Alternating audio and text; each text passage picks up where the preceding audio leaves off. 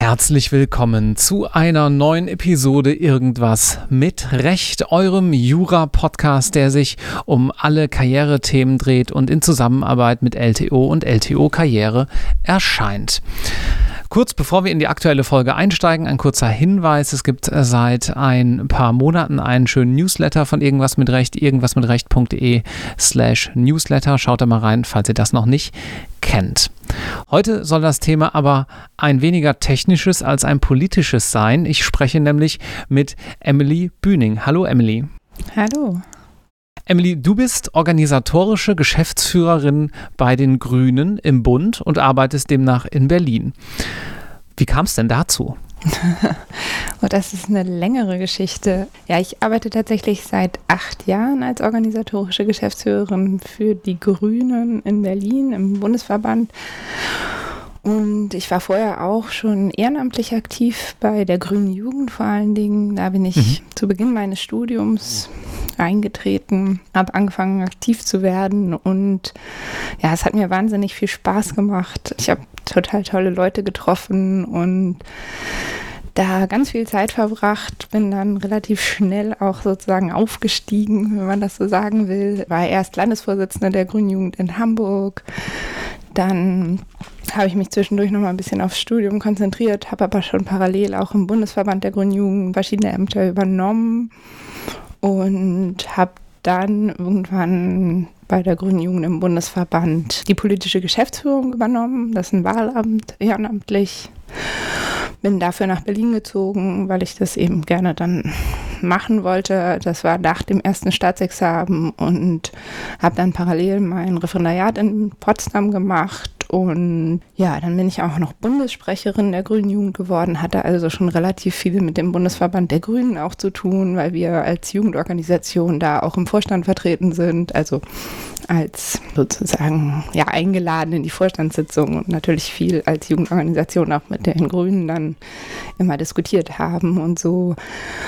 Ja, und dann habe ich mein Referendariat fertig gemacht und war auf Jobsuche und dann war die Stelle der organisatorischen Geschäftsführerin ausgeschrieben und ich dachte, ach, ich habe jetzt noch gar nichts Richtiges gemacht, so außer mhm. eben studiert und Referendariat und so ein paar Sachen hatte ich schon noch nebenbei gemacht, aber genau, dann habe ich aber gedacht, warum nicht, habe mich beworben und es ist dann noch ein bisschen eine längere politische Geschichte gewesen, also aber am Ende war ich zur richtigen Zeit am richtigen Ort und die Grünen haben sich gedacht, ach, wir suchen jemand Neues. Unsere vorherige Geschäftsführerin hat das 27 Jahre gemacht. Können wir doch mal was Neues versuchen? Mal eine mhm. junge Frau, die Juristin ist. Das war für die schon auch ein Faktor, dass sie sich gefreut haben, da jemanden zu haben, der auch Fachexpertise im juristischen Bereich mitbringt. Und ja, dann haben sie mich gefragt und mich zum Bewerbungsgespräch eingeladen und dann bin ich das geworden. Das war dann auch sehr kurzfristig, also irgendwie zwischen, ich glaube, im Juni war das Bewerbungsgespräch und am 1. August habe ich dann angefangen, 2012. Das war dann auch ein Jahr vor der Bundestagswahl und dann kamen große Aufgaben und viele, viele, viele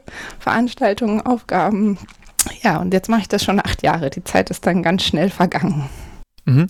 Fangen wir mal am Anfang an. Warum denn eigentlich die Grünen und nicht irgendwas anderes? Kann man ja vielleicht auch erstmal ganz grundlegend fragen. das kann man immer fragen, aber die Grünen sind immer eine gute Wahl. Muss ich ja mal an dieser Stelle sagen. Ja, ich komme aus Hamburg-Eimsbüttel, also einem, kann man sagen, einem sehr grünen Bezirk in Hamburg. Meine Familie ist auch schon immer so linksgrün gewesen sozusagen. Und ich war auf dem Kaiser-Friedrich-Ufer-Gymnasium, auch eine Schule, die, wo wir in so Schülerinnenwahlen immer die Grünen so die stärkste Kraft waren. Die CDU hat kaum 5% gekriegt. Und mhm. man war, wenn man grün war sozusagen, oder wenn man sich politisch grün orientiert hat, eher so Mainstream. Und ja, dann bin ich auf die Bucerius Law School gekommen, eine Schule der Universität in, in Hamburg. Reden wir bestimmt auch gleich nochmal drüber. Gerne, ja. Ich war tatsächlich damals als äh, 19-Jährige etwas überrascht, wie konservativ Menschen in meinem Alter sein können. Also tatsächlich so ein bisschen so, ach krass, ich wusste gar nicht, dass es das gibt. Mhm. So als hamburgisches Großstadtkind. Aus grünem Milieu und ich hatte aber wahnsinnig viele total gute politische Diskussionen, aber war immer die Einzige, die so die linksprogressiven Meinungen vertreten hat, sei es zur Ganztagsschule, sei es zum Religionsunterricht, sei es zu was weiß ich, Ehe für mhm. alle. Und irgendwann habe ich gedacht, oh, ey, so langsam wird es anstrengend. Ich habe auch nicht mehr so genug Argumente. Ich brauche mal ein bisschen Futter von der anderen Seite und kann mich nicht immer nur am Gegenüber abarbeiten und habe gedacht, ach, ich gucke mir mal die politischen Jugendorganisationen an. Und dann war die Grüne Jugend eben so das naheliegendste, weil ich immer grün gewählt hatte.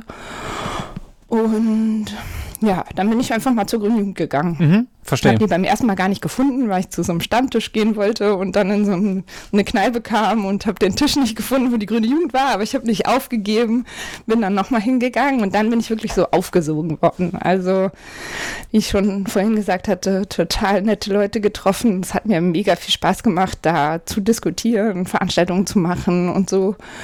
Und ja, dann bin ich wirklich so, da habe ich vielleicht auch ein bisschen ein ja, ein bisschen Ablenkung zum Studium gesucht, weil es doch sehr schwer und sehr trocken und sehr anstrengend auch für mich war. Und ja, dann habe ich eigentlich nur noch Grüne Jugend gemacht, soweit es mir irgendwie möglich war, mit dem Studium äh, zu vereinbaren. Und bin dann eben 2005 auch im Sommer an der Law School muss man immer verpflichtend ein Praktikum machen. Mhm. Und ich war in einer Kanzlei in Berlin. Ich kannte niemanden in Berlin außer meiner Tante und die zwei Kommilitoninnen oder da waren wahrscheinlich noch mehr in Berlin, aber eigentlich kannte ich niemanden wirklich und ich bin am Sonntag angekommen, ich bin am Montagabend zur Grünen Jugend gegangen und es waren die sechs Wochen vor dem Bundestagswahlkampf. Ah ja. Und ich bin Montagabend zur Grünen Jugend Berlin gekommen und bin da direkt angekommen, hab, bin gut aufgenommen worden und dann habe ich sechs Wochen lang Bundestagswahlkampf gemacht, 2005, Joschka Fischer Wahlkampf. Und es war total toll und ich habe die ganzen Menschen kennengelernt, die in Berlin eben auch im Bundesvorstand aktiv waren bei der Grünen Jugend und bin dadurch dann sozusagen der Bundesebene näher gekommen und habe noch dann relativ schnell im Herbst noch mehr Ämter dann auch übernommen. Also habe mich delegieren lassen zur Bundesebene, um die anderen Leute wieder zu treffen. Und ja, so kam das dann so ein bisschen. Das klingt ja dann nach ähm, einem sehr straffen, sehr aufwendigen Programm, aber auch ein kleines bisschen nach Kontrastprogramm, wenn man so ein bisschen den konservativeren Teil äh, und auch, dass viele vielleicht einfach rumsitzen und lernen äh, auf der einen Seite sieht und auf der anderen Seite dann dieses ja aktive Gestalten, viel auch Unternehmen Neues anstoßen. Wie war das denn damals äh, für dich? Wie war das denn vereinbar? Jetzt gerade vielleicht auch mit dem Blick auf, äh, am Ende kommen ja noch so ein bis zwei Staatsexamen. Ja, also es ist auf jeden Fall so gewesen, dass das Studium so ein bisschen nach hinten gerückt ist. Also es hatte dann nicht mehr so hohe Priorität, das muss man schon sagen. Aber ich bin natürlich zu den Vorlesungen gegangen. Ich habe auch gelernt. Also es ist auch so, dass man ja dann doch immer viele Klausuren und so auch hat. Aber ich habe halt abends, bin ich eigentlich immer irgendwie mit der Grünen Jugend unterwegs gewesen mhm. und am Wochenende und so. Und ich habe auch nicht so viel geschlafen, glaube ich, wenn ich mich so recht erinnere. Das hat sich auch ein bisschen durchgezogen durch meine grüne Jugendzeit, glaube ich. Vor allem dann im zweiten, im, im, Referendariat und zum zweiten Staatsexamen hin. Aber ja, also es war natürlich irgendwie intensiv, aber dadurch, dass es, also die grüne Jugend hat mir ganz viel Energie gegeben da auch, muss ich sagen. Das hat mir einfach so viel Spaß gemacht, dass es mir so wichtig war, auch, dass es irgendwie unter einen Hut zu bringen war. Und ich muss auch sagen, ich hatte halt zu dem Zeitpunkt schon so ein bisschen das Gefühl, oh, Jura ist vielleicht nicht hundertprozentig das, was ich hätte studieren mhm. sollen. So. Aber nun war ich an der Law School und es ist eine private Uni, das heißt, man muss auch Studiengebühren zahlen und da ist sozusagen der Schritt dann zu sagen, oh, ich breche jetzt ab. Also das ist immer ein schwerer Schritt, aber in dem Moment und ich hatte mir irgendwie mich für Jura entschieden, weil ich von Anfang an war ich am Schwanken zwischen Jura und Politik. Aber ich war so ein bisschen ich bin mit meiner Mutter, hatte ich das Glück, viel zu reisen und ich war so, oh, ich will ins Auswärtige Amt. Mhm. Und ich habe mir die Statistiken angeguckt und da stand halt, ja, es werden total viele Juristinnen eingestellt. Und dann habe ich gedacht, okay, ich studiere Jura. Und ja, dann war ich da halt und habe das studiert und bin ich auch niemand, der irgendwas abbricht oder aufhört. Deswegen bin ich dann bei Jura geblieben und habe mir sozusagen dann die Politik im Ehrenamt dazu geholt. Mhm. Und ja, das hat dann auch, wie gesagt, es, es war intensiv, aber es hat total viel Spaß gemacht und es hat dann am Ende ganz gut geklappt, muss man sagen. Und du hast dich dann aber doch noch dafür entschieden, auch ein zweites Examen dann tatsächlich zu machen, obwohl du vom ersten schon so ein bisschen dachtest, naja, hm, nicht so 100 Prozent jedenfalls. Ja, tatsächlich, da habe ich auch lange nicht dran geglaubt. Also ich wollte eigentlich kein zweites machen. Ich habe immer gedacht, okay, ich mache jetzt das erste, dann habe ich was in der Tasche und mhm. dann bin ich damit durch, brauche ich nicht mehr. Ich war dann auch nach dem ersten Examen tatsächlich ein Jahr habe ich als Jugenddelegierte zur UN-Generalversammlung bin ich durch Deutschland gereist und habe ganz viele junge Menschen in Deutschland getroffen und mit denen darüber geredet, was sie wollen für Deutschland. Cool. Da fing dann auch so der ganze Klimastreik oder also Klimastreik natürlich nicht, sondern das war das Jahr von Kopenhagen. Das heißt, wir haben ganz viel Klimapolitik dann auch gemacht schon und ich bin dann mit Falco Moors, einem anderen ja, jungen Menschen sozusagen, der Pfadfinder war, und bei, der, bei den Jusos aktiv. Mit dem zusammen bin ich nach New York zu den Vereinten Nationen gereist und habe dort sozusagen die Stimme der Jugend vertreten bei der Generalversammlung mhm. der Vereinten Nationen. Also das habe ich dann so ein Jahr nochmal nach dem zweiten Examen gemacht, äh, nach dem ersten Examen gemacht. Und dann habe ich ein Praktikum bei der GIZ, damals noch GTZ, angefangen, ein halbes Jahr und dachte so, ja, danach irgendwie eher so Richtung Auswärtiges Amt oder BMZ, irgendwie Entwicklungszusammenarbeit in die Richtung. Und war das dann die Motivation für dich, auch dann ein zweites zu machen? Weil du wusstest, wenn du beispielsweise zum AA willst, dann ist es schon besser, ein zweites Examen zu haben. Oder wo fiel dann sozusagen diese Entscheidung? Nee, die Entscheidung fiel tatsächlich dann bei der GZ. Also, weil eigentlich, man kann ja auch beim AA oder so ähm, mit dem ersten, das reicht ja dafür ja. eigentlich. Ich hatte zwischendurch noch überlegt, ob ich noch einen Master mache oder so. Ich war aber parallel, also während ich bei der GZ war, war ich auch immer noch, war ich bei der Grünen Jugend im Bundesvorstand. Und ich hatte bei der GZ tatsächlich einen Chef, der Jurist war, aber mhm. eben auch bei der GZ, da Abteilungsleiter oder so. Ich weiß nicht mehr, welche Position er hatte, aber der hat mir halt ganz stark geraten und gesagt, Emily, mal ganz ehrlich, in Deutschland bist du eigentlich nur ein halber Jurist, weil du nur erstes Staatsexamen hast. Mach das zweite, es hilft dir langfristig. Und er hat mir ganz, ganz doll zugeredet sozusagen und das habe ich dann ja beim Wort genommen und habe dann gedacht, ach, warum nicht? Ich bin jetzt auch eh in Berlin, ich mache noch grüne Jugend. Das heißt, ich will auch jetzt nicht sofort weg und eigentlich will ich auch noch nicht sofort anfangen zu arbeiten, weil ich jetzt eben gerade, muss man auch sagen, politische Geschäftsführung bei der grünen Jugend ist ein Ehrenamt, aber ist eher so ein Vollzeit-Ehrenamt, also schon sehr intensiv, weil die Grüne Jugend jetzt auch keine große Geschäftsstelle hat oder so und man mhm. sehr, sehr viel macht und den ganzen Verband ja so ein bisschen koordiniert, äh, die Grüne Jugend. Und genau, dann habe ich gedacht, ach, dann fange ich Referendariat an. Und ja, das habe ich dann gemacht und hatte dann auch total spannende Stationen auf jeden Fall. Also so die, die klassischen Stationen natürlich, die waren, da habe ich mir eher einen schlanken Fuß gemacht, so wenig gemacht wie nötig. Mhm. Aber ich war dann in der Verwaltungsstation beim Auswärtigen Amt tatsächlich auch und wo? In Berlin dann oder im Ausland? In Berlin. Mhm. Weil ich eben noch bei der Grünen Jugend auch war, mhm. aktiv. Und dann habe ich tagsüber Auswärtiges Amt, nachts Grüne Jugend gemacht. und dann habe ich die Wahlstation, da war ich dann durch mit der Grünen Jugend, weil ich dann tatsächlich hm, nach einem Jahr politische Geschäftsführung und einem Jahr als Sprecherin hätte ich noch ein Jahr Sprecherin sein können, aber ich habe dann mein Amt also habe mich nicht wieder wählen lassen, weil ich gesagt habe, okay, wenn ich jetzt nicht anfange zu lernen, dann wird das nichts mit dem zweiten Staatsexamen. Und deswegen habe ich mich dann nicht wieder wählen lassen und bin dann in der Wahlstation noch nach den Klausuren nach Beirut in den Libanon gegangen zur Heinrich-Böll-Stiftung und habe da meine mhm. Wahlstation gemacht und das war auch total toll. Und insofern habe ich auch wirklich profitiert, auch vom, Zweit vom Referendariat und zweiten Examen. Und ich fand auch die Staatsanwaltschaft total spannend. Bin irgendwann dazu gekommen, okay, nee, das ist aber nichts für mich, ich bin zu politisch. Ich musste nämlich irgendwie ein, mhm. einmal die Staatsanwaltschaft vertreten bei einem Fall, wo wir einen Studierenden verklagt haben, weil der, äh, da war Erika Steinbach an die Uni Potsdam gekommen und hatte, sollte einen Vorrat, Vortrag halten und die Studis hatten so eine Blockade gemacht und er wurde angezeigt wegen Nötigung. Das, das ist ja ein Fall für dich. Ja, ich war halt wirklich in der Position, dass ich dachte, oh mein Gott, das hätte auch ich sein sein können.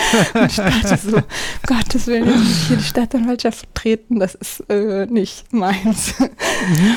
Genau, er wurde zum Glück freigesprochen, weil man auch nicht ganz fest, der Zeuge hat dann gesagt, das sei nicht er gewesen, insofern war okay. dann alles gut, aber das war auch nochmal so ein bisschen der Moment, wobei ich, wie gesagt, die rein juristischen Sachen waren jetzt eh nicht so das, wo ich gesagt habe, das da geht mein Herzblut drin auf. Ich bin keine Herzblutjuristin, würde ich sagen. Ich entwickle da keine Leidenschaft über wochenlanges Gutachten schreiben oder ähnliches. Mhm. Mal kurz ist es okay oder für einzelne Sachen, aber jetzt nicht so, dass ich gesagt hätte, ich habe nie gesagt, so, also ich habe immer gesagt, promovieren ist nichts für mich.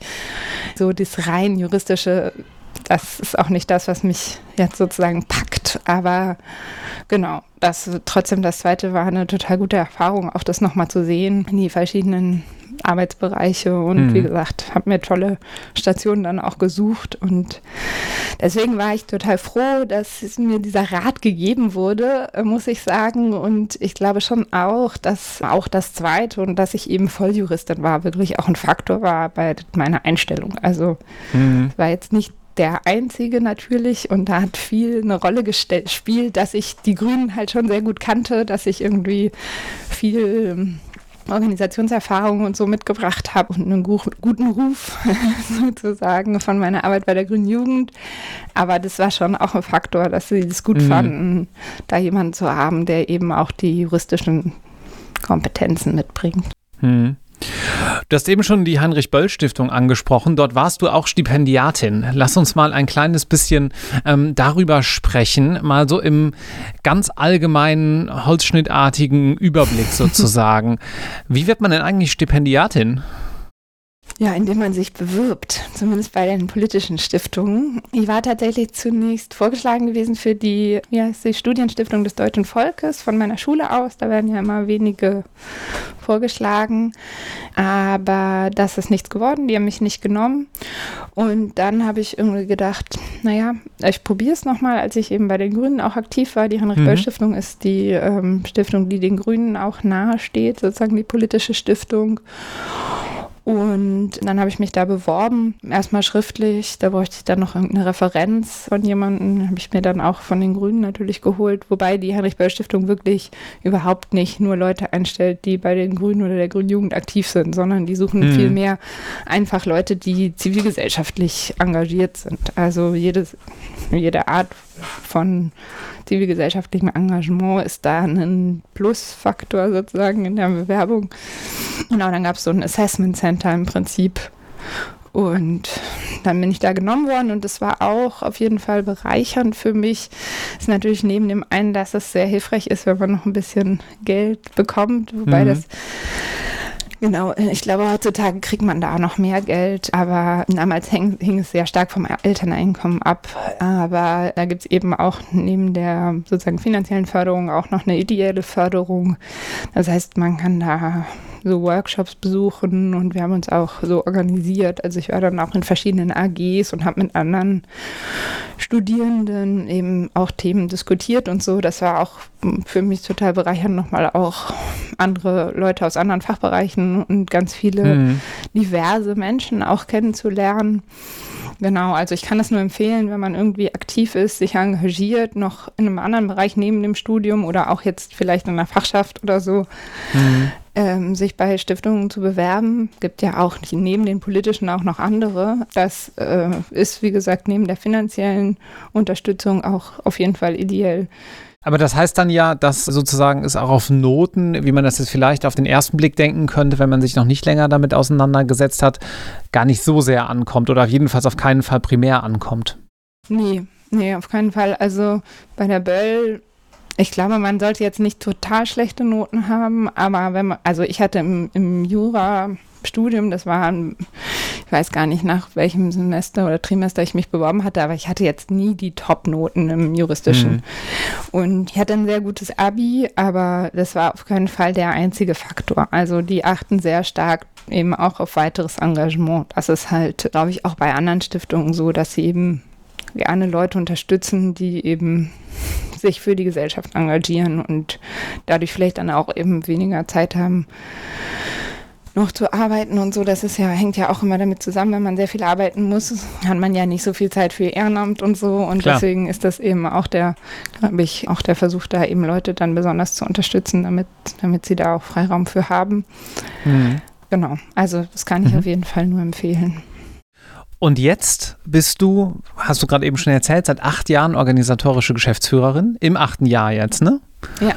Ja. ja, oder sogar, oder? Da, 2012. Also ich bin schon im neunten Jahr. Bist du im neunten? Ja, ja, okay. Ja, das ist jetzt schwierig zu beantworten, ich weiß. Aber was machst du denn da alles? Ja, es ist sehr vielfältig. Tatsächlich, ich bin also erstmal formal sozusagen leitende Angestellte. Also ich bin, der Vorstand ist natürlich noch über mir, der Bundesvorstand der Grünen, momentan Vorsitzende Annalena Baerbock und Robert Habeck. Das ist ein sechsköpfiger Vorstand, der wird gewählt alle zwei Jahre. Inzwischen ist es so, dass niemand mehr im Vorstand ist von den Leuten, die mich eingestellt haben. Mhm. Ich habe angeschlagen unter Claudia Roth und Cem Özdemir.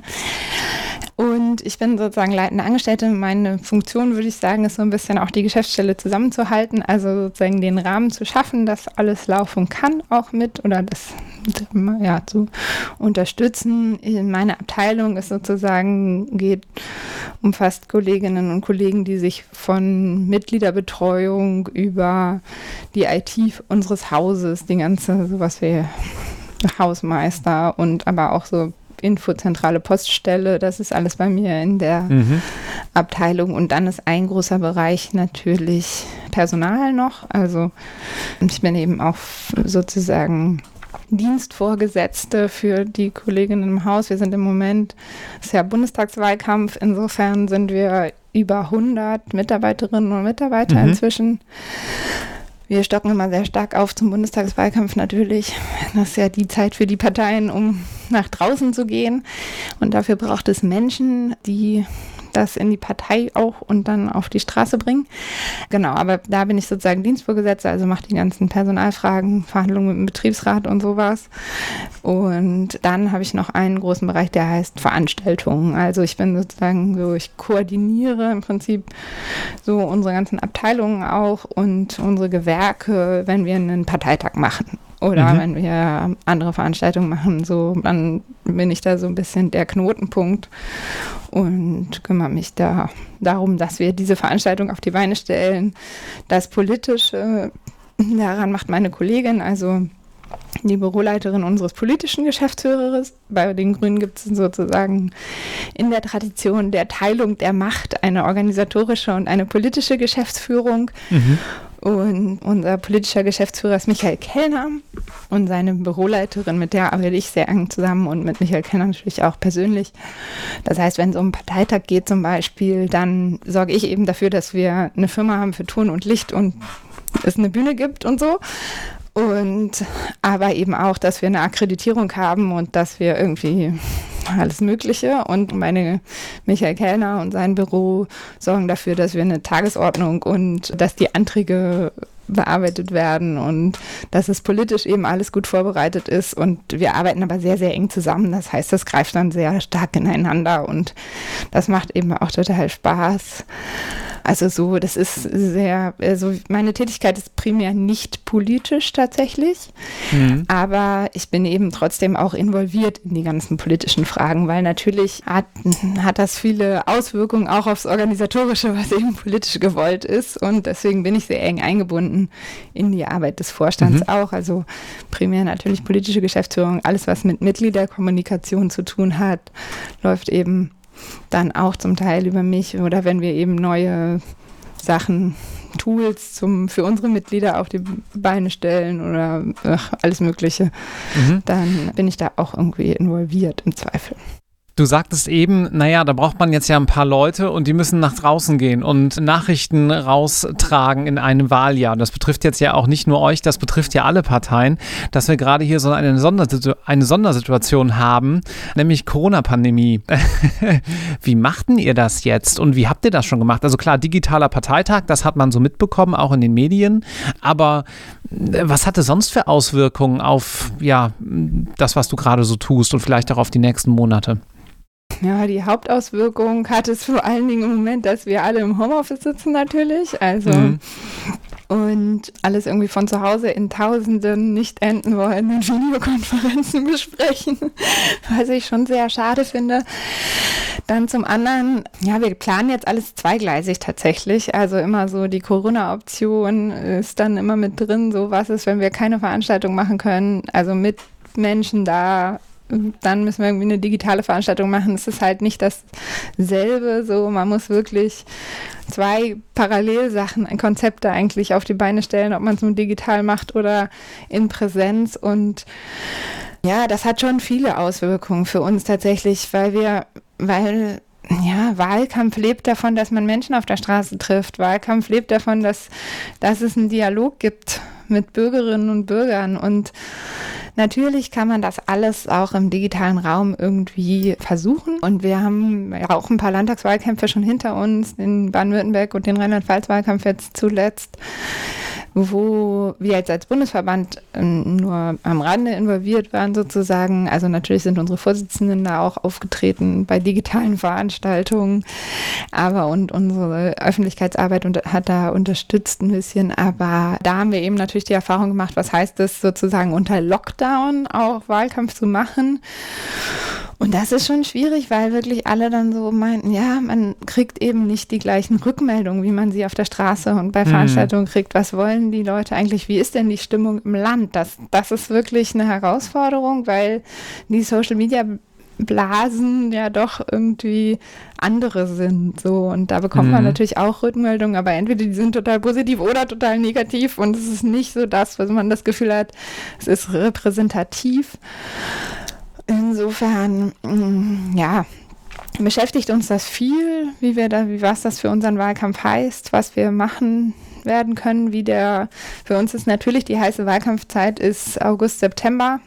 Mhm. Das ist auch was, was sozusagen natürlich Einfluss auf unseren Wahlkampf hat. Wir gehen davon aus, dass wir viel mehr Briefwahl haben werden. Das heißt, mhm. die heiße Wahlkampfphase verlängert sich auch, weil man sonst eigentlich ja sagt, viele der Wählerinnen und Wähler entscheiden sich eben wirklich am Wahltag oder zwei Tage vor der Wahl.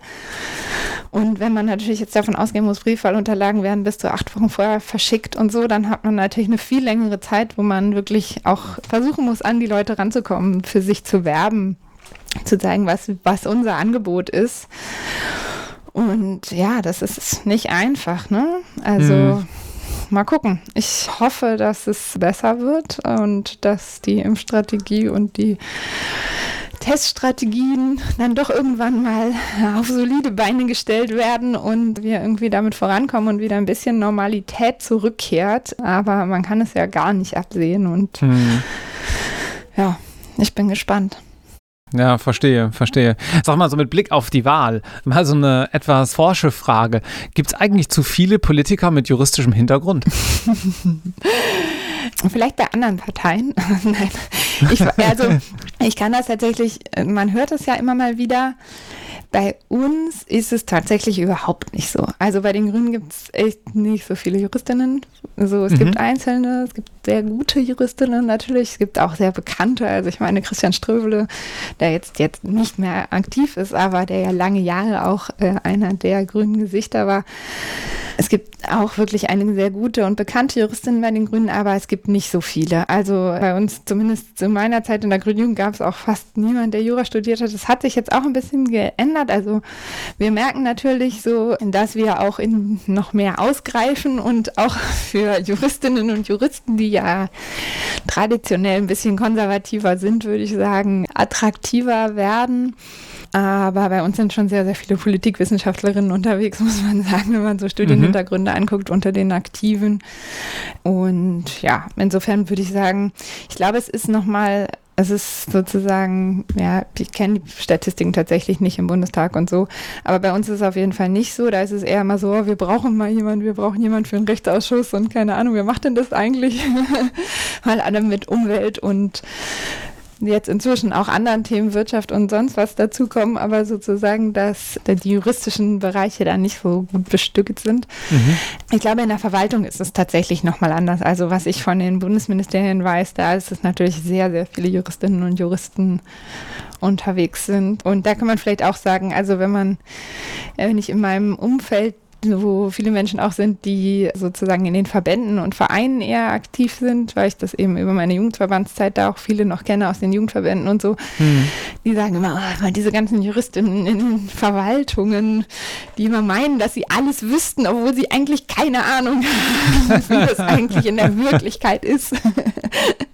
Also daher haben wir Juristinnen auch nicht so einen guten Ruf bei den Politikwissenschaftlerinnen und den anderen Menschen, die da aktiv sind.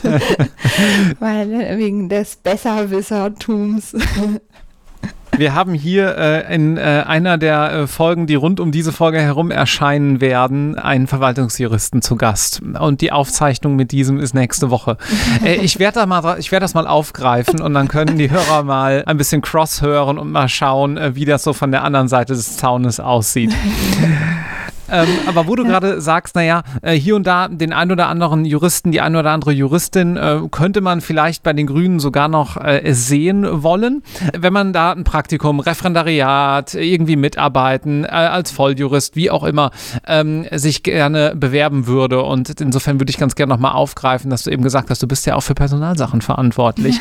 was sind denn so Sachen, worauf ihr schaut? Was, ich, was ist euch denn äh, wichtig bei so BewerberInnen? Also mir ist immer total wichtig, dass die Leute, so ein bisschen wie was ich eben zu der Stiftung gesagt habe, dass die Leute auch was anderes gemacht haben. Also so, so ein bisschen, dass man auch nicht nur immer rein Studium gemacht hat. So, ich, das bringt mir halt in der Partei sozusagen nicht so viel, ja, weil, also zum einen muss ich dazu sagen, ich habe, ich persönlich, also wir in der Bundesgeschäftsstelle, wir haben halt keine Juristinnenstellen im klassischen Sinne. Mhm. Ich bin sozusagen in Personalunion auch die Justiziarin. Ich, ich nehme aber tatsächlich auch Referendarinnen. Ich hatte jetzt auch schon mal welche und das heißt dann bei mir halt auch mal, man schreibt mal ein Gutachten dazu, was irgendwas mit der zur Ver oder eine Handreichung für die Partei viel eher, was dann auch gar nicht so einfach ist, weil man eben äh, dann das Juristische für die Laien erklären muss. Dazu, wie sozusagen das Parteiengesetz unter der Corona-Verordnung jetzt angewendet werden muss und solche Sachen.